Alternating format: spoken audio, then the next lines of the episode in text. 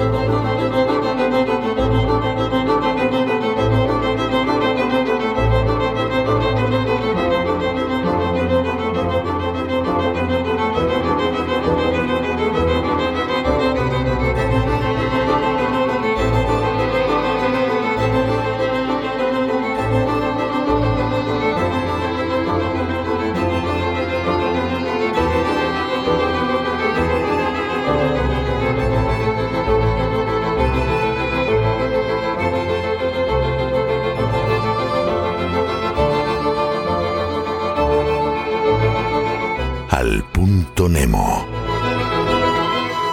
El punto Nemo es el polo de lo inaccesible ubicado en el Pacífico. Es el lugar del océano más alejado de tierra firme. Situado en el sur del Océano Pacífico, a 2.688 kilómetros de la Antártida.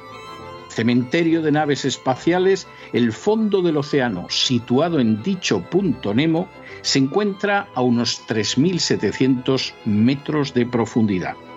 Todos los jueves, a ese lugar inaccesible, enviamos a personas que se lo merecen.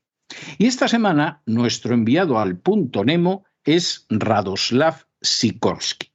Que quede claro, no lo enviamos al punto Nemo porque haya sido ministro de Asuntos Exteriores de Polonia con una trayectoria de vergüenza.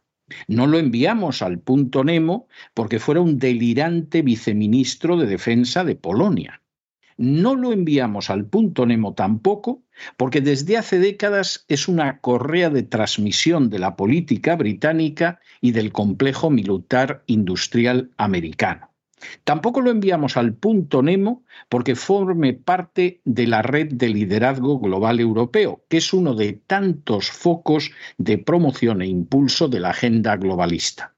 No lo enviamos al punto Nemo porque lleve años envenenando la política internacional, eso sí, siempre causando daño a Europa. Ni siquiera lo enviamos porque lleve años insistiendo en que hay que empujar a Alemania y a Rusia para que se enzarcen entre sí. Lo enviamos porque nada más tener lugar el sabotaje en el Nord Stream que lleva el gas ruso a Europa, Sikorsky corrió a publicar un tuit dando las gracias a Estados Unidos por perpetrar el atentado. En otras palabras, Sikorsky siempre ha sido un lacayo de una política antieuropea. Siempre ha deseado que Alemania y Rusia se enfrentaran.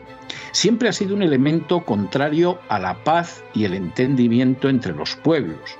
Pero ahora lo ha dejado de manifiesto más que nunca.